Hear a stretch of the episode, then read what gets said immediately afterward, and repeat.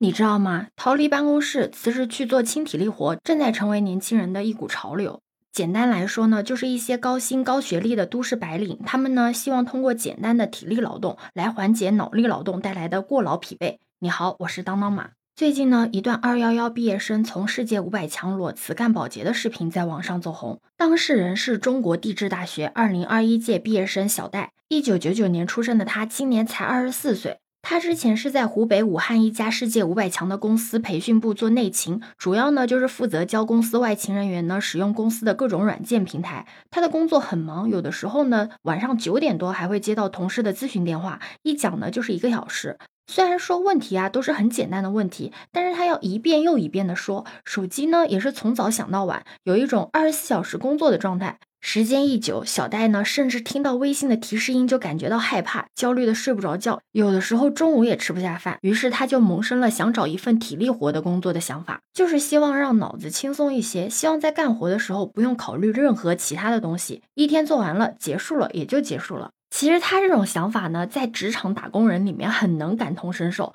但是呢，一般人只限于想想，就不会付诸于行动。但是小戴不一样，他毅然决然的辞职了，然后选择了一家瞄准高端家政服务市场的公司。公司呢有二十多位员工，都是年轻人，里面有退伍军人，其中呢也有本科生、研究生。岗位的定义呢，也不是传统的保洁阿姨，而是家庭卫生管理师。在新的工作岗位上，小戴晚上虽然也会像从前一样接到同事的电话，但里面。的内容却不一样，以前呢是聊工作，现在呢是喊他一起出门吃宵夜。对于小戴的选择呢，很多人羡慕他的勇气，也好奇他的工资。根据小戴自己的说法，他做得好的时候，一个月到手能有七千多块钱，这甚至比他之前在五百强公司税后收入还要多。其实，类似于这种所谓的轻体力活的工作啊，今年在年轻人中已经火过好几波了。不信你在网上随便搜搜，就能看到年轻人主动选择离开热门行业、大公司。去从事轻体力活的故事，像什么从字节裸辞去卖盒饭，选秀爱豆转行卖包子，越来越多的年轻人正在试图通过不费脑子的体力活，重新找回对自己生活的掌控和内心的秩序。其实，在二零二二年年末的时候，在豆瓣就诞生了一个叫“轻体力活探索联盟”的小组，里面就是一群厌倦了所谓白领生活，想靠着轻体力活过上开心生活的年轻人聚在一起。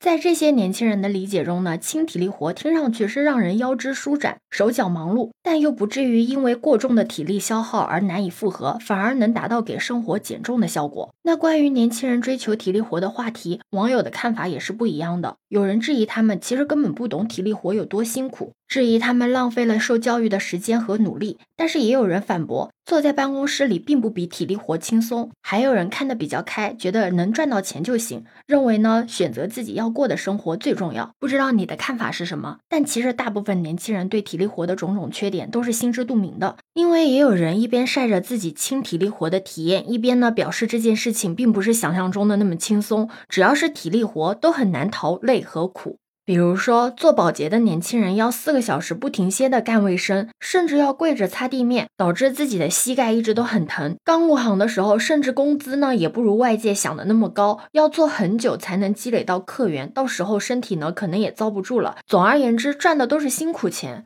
再比如做陶艺的，看上去是不是很优雅闲适？但实际上是要你长期维持一个姿势一整天的。特别是在冬天，很多时候你手艺还没有学成，手上就要先多了几个冻疮。那上釉的时候呢，又要带着金属的釉粉，沾满了呼吸道的黏膜，所以是真的很苦很累。基本上呢，可以说都是吃的青春饭。更别提什么上升路径和长期的职业规划了。说实话，做这些重复劳动、不用太动脑子的工作，背后到底有多少的缺点，这些年轻人其实心里都是有数的。但是这些缺点，难道你去做市面上所谓的白领工作就可以躲得开了吗？哪怕你去了一个听起来超级体面的大厂工作，结果呢，每天也是要干十几个小时，周末呢也常常要高强度的加班，还有很多以管培之名行苦力之实的岗位，听起来呢都是名头很响亮的。但是只要你真正的体验之后，你就会发现，其实也就那样。就是说，无论你是在坐在办公室里面，还是在街边摆摊，都会面对压力以及一个很不稳定的前景。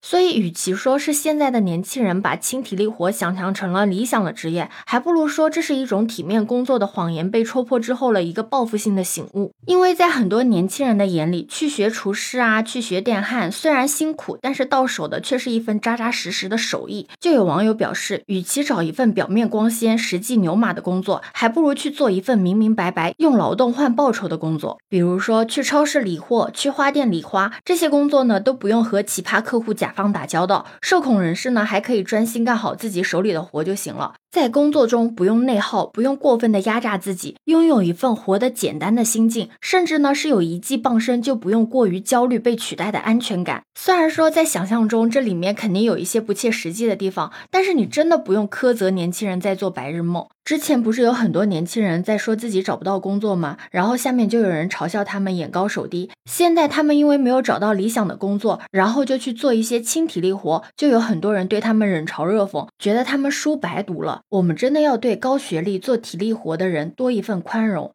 这就是孔乙己的长衫啊！很多人都已经做好了脱下长衫的准备，但是社会却还没有做好接纳他们的准备。其实，在国内，体力活和那些所谓体面的白领工作的收入的差距。早就慢慢的缩减了，很多小县城和三四线的城市，人工变得越来越值钱了。但是在大家聊起这些体力活的高工资的时候，都会很惊讶的觉得，你干这个居然能赚那么多。这也是因为大部分分人都对这些体力活呢戴着有色眼镜，收入上的差距是可以缩小的。但是呢，长期的学历歧视和畸形的就业结构真的有松动的必要。像大学教授和蓝领工人也可以变成双向流动的职业，毕竟谁都希望能够拥有不违背本心、自力更生的工作和尊严。对此，你有什么看法呢？可以把你的想法留在评论区哦。如果你喜欢我的话，也可以在我们常用的绿色软件搜索“当当马六幺六”，就可以找到我哦。欢迎你的订阅、点赞、收藏、关注。这里是走马，我是当当马，拜拜。